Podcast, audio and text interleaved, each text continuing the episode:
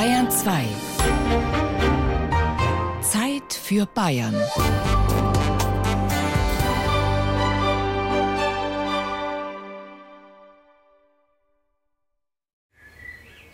Ermershausen in den Haßbergen im Mai 2018. Friedliche Frühlingsstimmung rund um das Rathaus von Ermershausen. Die Vögel singen in den Bäumen, der Rathausplatz und die Dorfmitte wirken zur Mittagszeit wie ausgestorben. Auf einem gut gepflegten Rasenstück steht auf einem großen Felsbrocken eine Glocke. Darunter ein Bronzeschild mit der Aufschrift Von 1978 bis 1993 mahnte uns diese Glocke zu Zusammenhalt und Standhaftigkeit im Kampf um die Freiheit. Gott segne und schütze Ermershausen. Vor dem Rathaus steht ein eineinhalb Meter hoher Gedenkstein. In roten Großbuchstaben ist zu lesen: Wir vergessen nie. Den Tag der gewaltsamen Auflösung unserer Gemeinde am 19. Mai 1978. Nach 15 Jahren Widerstand erhielt Ermershausen am 1. Januar 1994 die Selbstständigkeit zurück. Beharrlichkeit und Einigkeit brachten den Erfolg. 18. Mai 1978. Große Aufregung im kleinen Ermershausen, direkt an der Grenze zur DDR gelegen. Die Gebietsreform in Bayern ist vollzogen. Ermershausen wurde ins nur wenige Kilometer entfernte Marolsweisach eingemeindet. Vergeblich haben sich die Bürger von Ermershausen dagegen gewandt. Der Metzgermeister Adolf Höhn hat offiziell sein Bürgermeisteramt verloren. Doch er weigert sich, die Gemeindeakten herauszugeben. Mit vielen Dorfbewohnern steht er vor der Rathaustreppe. Die Bürger sind auch auf der Hut und werden auch rund um die Uhr das Rathaus bewachen. Bislang tun es nun unsere Kleinsten, die von früh bis am Abend ausharren. Und am Abend sind halt Erwachsene da. Im Rathaus, im gerade mal drei Kilometer entfernten Marulsweisach, sitzt zur gleichen Zeit Bürgermeister Ottomar Welz. Einige Tage zuvor sind einige seiner Gemeindearbeiter aus Ermershausen verjagt worden. Der Markt Marulsweisach wird selber nichts unternehmen. Wir haben versucht, dass es zu einer gütlichen Regelung kommt. Wir selbst haben die Gebietsreform nicht erfunden. Wir können auch nichts dazu, dass Ermershausen zu Marolsweisach zugeordnet wurde. Der Marolsweisacher Wilhelm Schneider ist damals 20 Jahre alt. Heute ist er der Landrat des Landkreises Haßberge. Damals steckt er mitten in den Abiturvorbereitungen. Aber er bekommt an diesem 18. Mai 1978 mit, dass sich plötzlich viel Polizei in Marolsweisach sammelt. Die waren auf dem Parkplatz vor der Mittelschule, großes Aufgebot und ich bin selber sogar mal hingelaufen und habe mir das angeschaut, habe aber nicht gewusst, was dann die Hintergründe sind und dann war natürlich der Hintergrund der, dass der Einsatz in Emmershausen geplant war. Es ist der Morgen des 19. Mai 1978, als hunderte Polizisten die Zufahrtsstraßen nach Ermershausen absperren und mehrere Hundertschaften in Richtung Rathausplatz vorrücken. Das ganze Dorf ist sofort auf den Beinen. Auch Günter Pfeiffer, heute Bürgermeister von Ermershausen. So als 13-, 14-Jähriger hat man es eigentlich nicht so wahrgenommen, was da wirklich passiert ist dann auch. Aber jetzt in der Rückbetrachtung, ja, tut es eigentlich weh, das so zu sehen. Diese Polizeifront, also diese Absperrung des Rathauses, was da war, also ich war im vorderen Bereich gestanden und eigentlich diese Helme, diese Schilder, diese Schlagknüppel, was dann da waren. Ja, und das ist eigentlich das, was sich so am meisten eingeprägt hat. Und dann war einfach so ein Bild noch da, wo so mal diese Polizeiautos, dann wo die also die Bürger, die versperrt haben oder den Weg aufgehalten haben, diese, diese Schreie, diese, ja, also eher beängstigend das Ganze jetzt im Nachgang betrachtet. Ex-Bürgermeister Adolf Höhn sieht in jener Nacht aus dem Schlafzimmerfenster und noch bevor er aus dem Haus eilt, ruft er Journalisten an. Als die in den Ort kommen, treffen sie auf zornige Bürger, an der Spitze Adolf Höhn. Man ist gekommen wie die Räuber, wenn also die Bürger schlafen. Und ganz Deutschland hat sowas noch nicht erlebt. Das ist perfekter Polizeistaat. Wir werden mit passivem Widerstand weiterkämpfen. Wo bleibt hier das Recht, das Bürgerrechts? Da sprechen Sie immer von Menschenrechten. Wo bleibt es in der Bundesrepublik? Hier haben wir auch kein Recht mehr. Warum hat man die Presse nicht zugelassen? Waren nur Polizeifotografen dort. Freie Presse ist nicht zugelassen worden. Man hat nicht einmal die Kirchen gedämpft. Jetzt beginnt der Kampf. Jetzt ist der Bürgerkrieg da. Helga Döllner ist damals 15 Jahre alt. Auch sie ist nachts auf den Beinen, entdeckt als eine der ersten die einrückende Polizei. Die kamen da rein, Helme, Schilder, Gleichschritt, der ganze Boden, der hat gebebt. Also du bist automatisch schon aus dem Bett gesprungen und denkst, was ist denn da los? Und naja, nichts bin aus. Dann habe ich versucht, über die Straße zu laufen und Hilfe zu holen, aber da war alles abgeriegelt. Dann wollte ich eigentlich in die Kirche versuchen, die Glocken zu läuten. Da hat mich schon jemand von hinten erwischt, keinen Schritt weiter. Also es war Wahnsinn. Nur wenige hundert Meter hinter Ermershausen befindet sich damals der Metallgitterzaun und das Minenfeld zur DDR. Ein alter Mann in Ermershausen wird von der einrückenden Bereitschaftspolizei geweckt und hat erst ganz andere Gedanken, berichtet in späteren Erzählungen Adolf Höhn der hat irgendwas gehört und dann hat er einen Vorhang zurückgezogen und hat zum Fenster hinausgeschaut und da hat er gesehen, dass Uniformierte auf der Kühlerhaube eines LKWs mit Taschenlampen auf einer Landkarte was suchen und besprechen. Und dann ist er auf dem Boden, so wie man bei uns sagt, und hat gesagt, kurz steh auf, die Russen sind da. Es hätte in jener Nacht des 19. Mai 1978 noch dramatischer werden können. Denn eine Gruppe von Bürgern aus Ermershausen hat plötzlich in ihrer Verzweiflung eine spektakuläre Idee. Und jetzt haben sich etwa 50 Ermershäuser Bürger, Frauen und Kinder aufgemacht nach dem Überfall früh, was da geschehen war. Jetzt gehen wir zur DDR über. Die da hüben sind nicht besser wie die da drüben und sind wirklich mit Kind und Kegel zur Grenze marschiert und waren etwa 30 Meter vor der Grenze. Bin dann mit dem Auto hintergefahren und gesagt, bitte tu das nicht, geht nicht rüber. Da waren die Tore drüben geöffnet und Marschmusik hat gespielt. Sozusagen, kommt rüber, das Tor ist offen. Die Anordnung des Polizeieinsatzes, um die Gemeindeakten aus dem Rathaus von Ermershausen zu holen, kam aus dem bayerischen Innenministerium. Im bayerischen Landtag muss sich später Innenminister Alfred Seidel rechtfertigen. Sein Vortrag wird von vielen Abgeordneten wie ein fränkischer Komödienstadel aufgenommen. In Ermershausen war eine Tag und Nacht besetzte Informationsstelle durch die Bürger, durch die Einwohner dieser Gemeinde errichtet die alle verdächtigen Bewegungen im Umkreis der Altgemeinde beobachtete. Vor dem Rathaus standen rund um die Uhr Posten, um durch Auslösen der Sirene und Läuten der Kirchenglocken die Bevölkerung von Ermershausen zu alarmieren. Die Schlösser der Rathaustüren waren mit Blei ausgegossen. Traktoren und Raupenfahrzeuge standen zur Sperrung der Zufahrtsstraßen zum Rathaus bereit Schließlich wurden Drohungen ausgesprochen, dass man mit Dreschflegeln und Missgabeln kommen und bis aufs Messer kämpfen wolle. Ermershausen heißt von da an das Rebellendorf. Den Rathausplatz benennen sie in Platz des Polizeiüberfalls um. Und ab sofort versammeln sich die Bürger in jeder Nacht auf einen 19. Mai, um an den Polizeieinsatz zu erinnern. Wie auch am 19. Mai 1980.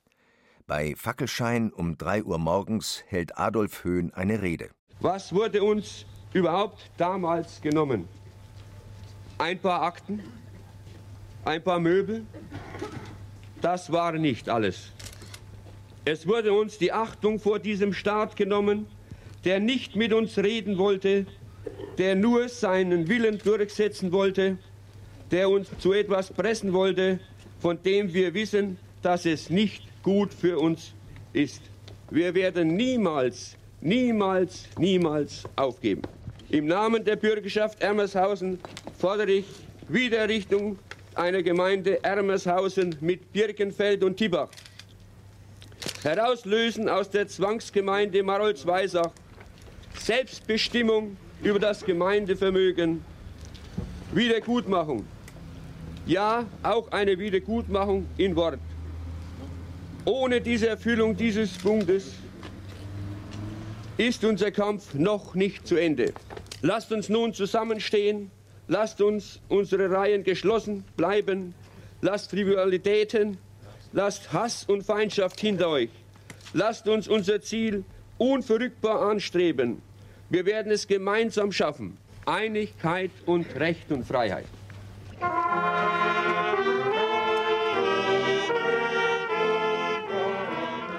Am Vormittag versammeln sich die Bürger noch einmal vor dem Rathaus. Jetzt wollen sie ihre Freiheitsglocke zum ersten Mal ertönen lassen. Für den Bayerischen Rundfunk ist am 19. Mai 1980 Reporter Roland Thein vor Ort. Es ist 9 Uhr morgens jetzt. Heute Nacht wurde sie aufgerichtet, steht auf drei Stämmen und soll stehen bleiben, bis Ermershausen wieder selbstständige Gemeinde ist. Auch diese Freiheitsglocke ist ein Ermershausener Streich, denn es wurde verboten, die Kirchenglocken zu läuten. Da hat man kurz entschlossen, diese Glocke aufgestellt und die zu läuten kann bis jetzt jedenfalls noch niemand verbieten. Das regionale Mittagsmagazin des Bayerischen Rundfunks für Mainfranken startet 1982 zum vierten Jahrestag des Polizeieinsatzes einen Versöhnungsversuch. Jeweils ein Übertragungswagen steht in beiden Orten. Ermershausen feiert ein Volksfest. Marolz-Weisach boykottiert die Live-Sendung. Reporter Franz Bartel steht allein im Ort. Gegen Ende der Sendung kommt von ihm, etwas frustriert, ein verhängnisvoller Satz. Der Platz ist leer, alles hält sich zu Hause auf. Ich vermute, gegen Ende der Sendung nach 13 Uhr, da kommen sie dann alle wie die Ratten aus den Löchern und sagen uns, was wir falsch gemacht haben. Der Mann wurde so, so, so rüber.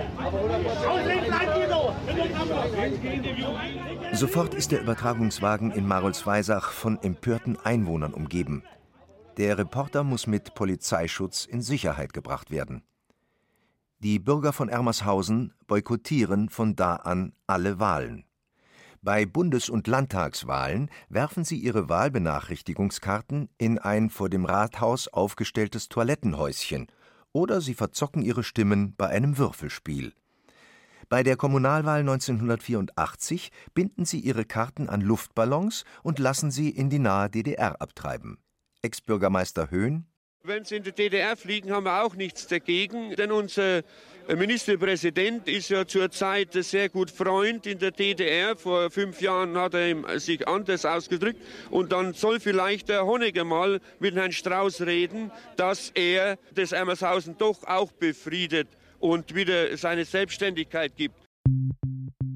Der Bayerische Landtag befasst sich im Januar 1989 noch einmal mit Härtefällen der bayerischen Gebietsreform.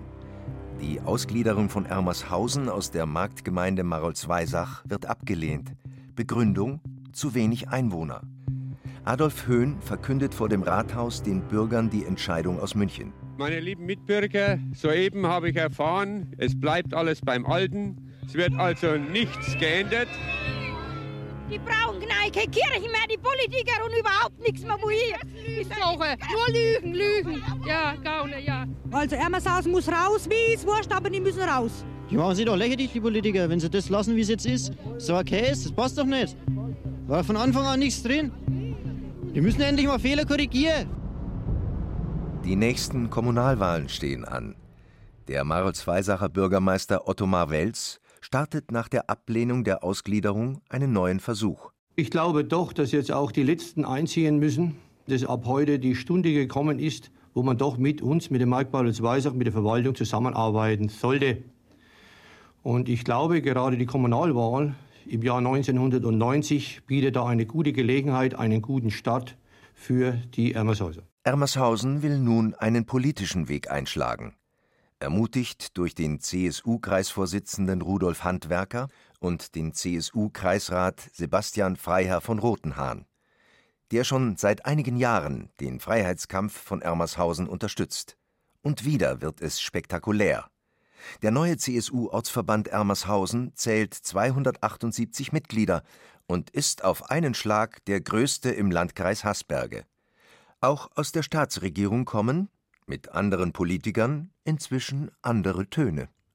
Edmund Stoiber, 1990 Innenminister. Sicherlich, das ist geschehen und das hat natürlich ganz erheblich zur Verhärtung und zur Unversöhnlichkeit beigetragen. Und äh, diese Entscheidung war mit Sicherheit, und das ist also auch gar kein Geheimnis, wurde ja sehr schnell als falsch auch angesehen und würde sicherlich heute nicht mehr getroffen werden. März 1990. Die Bürger von Ermershausen gehen nach zwölf Jahren Boykott wieder zur Kommunalwahl. Ein völlig neues Gefühl. Es macht uns schon zu denken, dass wir nach so langer Zeit doch wieder uns überreden haben lassen, zur Wahl zu gehen. Bürger von Ermershausen sitzen nun im Marktgemeinderat von Marolsweisach. Als dieser jedoch mehrheitlich einem Gemeinderat von Ermershausen den Posten eines stellvertretenden Bürgermeisters verweigert, ändert die CSU auf Bezirks- und Landesebene überraschend ihre Ansicht. Jetzt ist auch der unterfränkische CSU-Bezirksvorsitzende und damalige Finanzstaatssekretär Albert Meyer für die Selbstständigkeit von Ermershausen.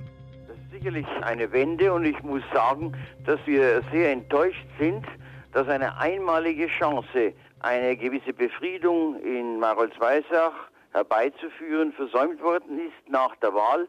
Zur Selbstständigkeit von Ermershausen ist ein eigenes Gesetz nötig. Für den designierten Ministerpräsidenten Edmund Stoiber ist es die letzte Amtshandlung als bayerischer Innenminister. Das trägt meine Handschrift. Ich habe von Anfang an gesagt, dass ich dieses Problem lösen möchte. Und da nun leider eine friedliche Auseinandersetzung in Ermershausen nicht möglich war, habe ich als eine der letzten Handlungen als Innenminister eben ein Spezialgesetz ins Kabinett gebracht. Und ich hoffe, dass der Landtag dem zustimmen wird und dass Ermershausen dann eben äh, als selbstständige Gemeinde der Verwaltungsgemeinschaft Hofheim angehören wird. Der Bayerische Landtag beschließt die Lex Ermershausen, das Spezialgesetz von Ermershausen, und Adolf Höhn kann im Herbst 1993 den Satz verkünden, auf den er und viele seiner Bürger 15 Jahre lang gewartet haben. Wir werden und sind somit heute selbstständig. Dankeschön.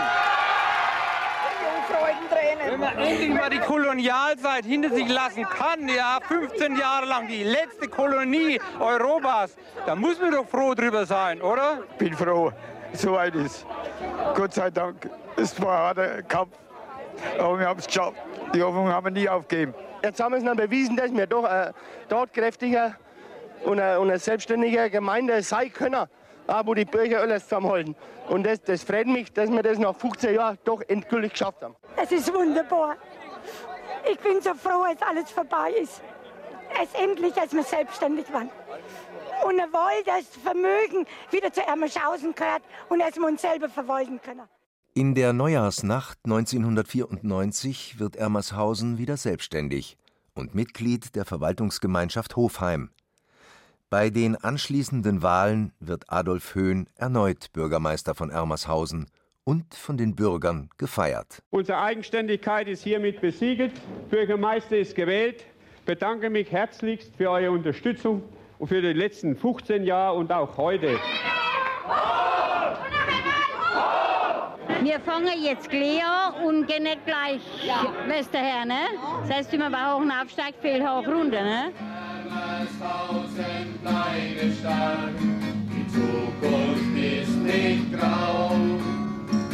Einmal kommt der große Tag, das wissen wir genau. Viele Jahre hatten sie immer wieder ihr Freiheitslied gesungen.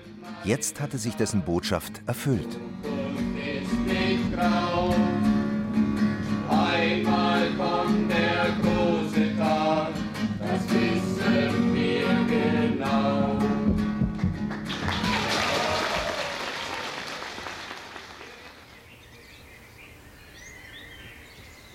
Ruhig ist es auf dem Rathausplatz von Ermershausen, 40 Jahre nach der Nacht des Polizeieinsatzes vom 19. Mai 1978. Gedenkstein und Freiheitsglocke werden gehütet.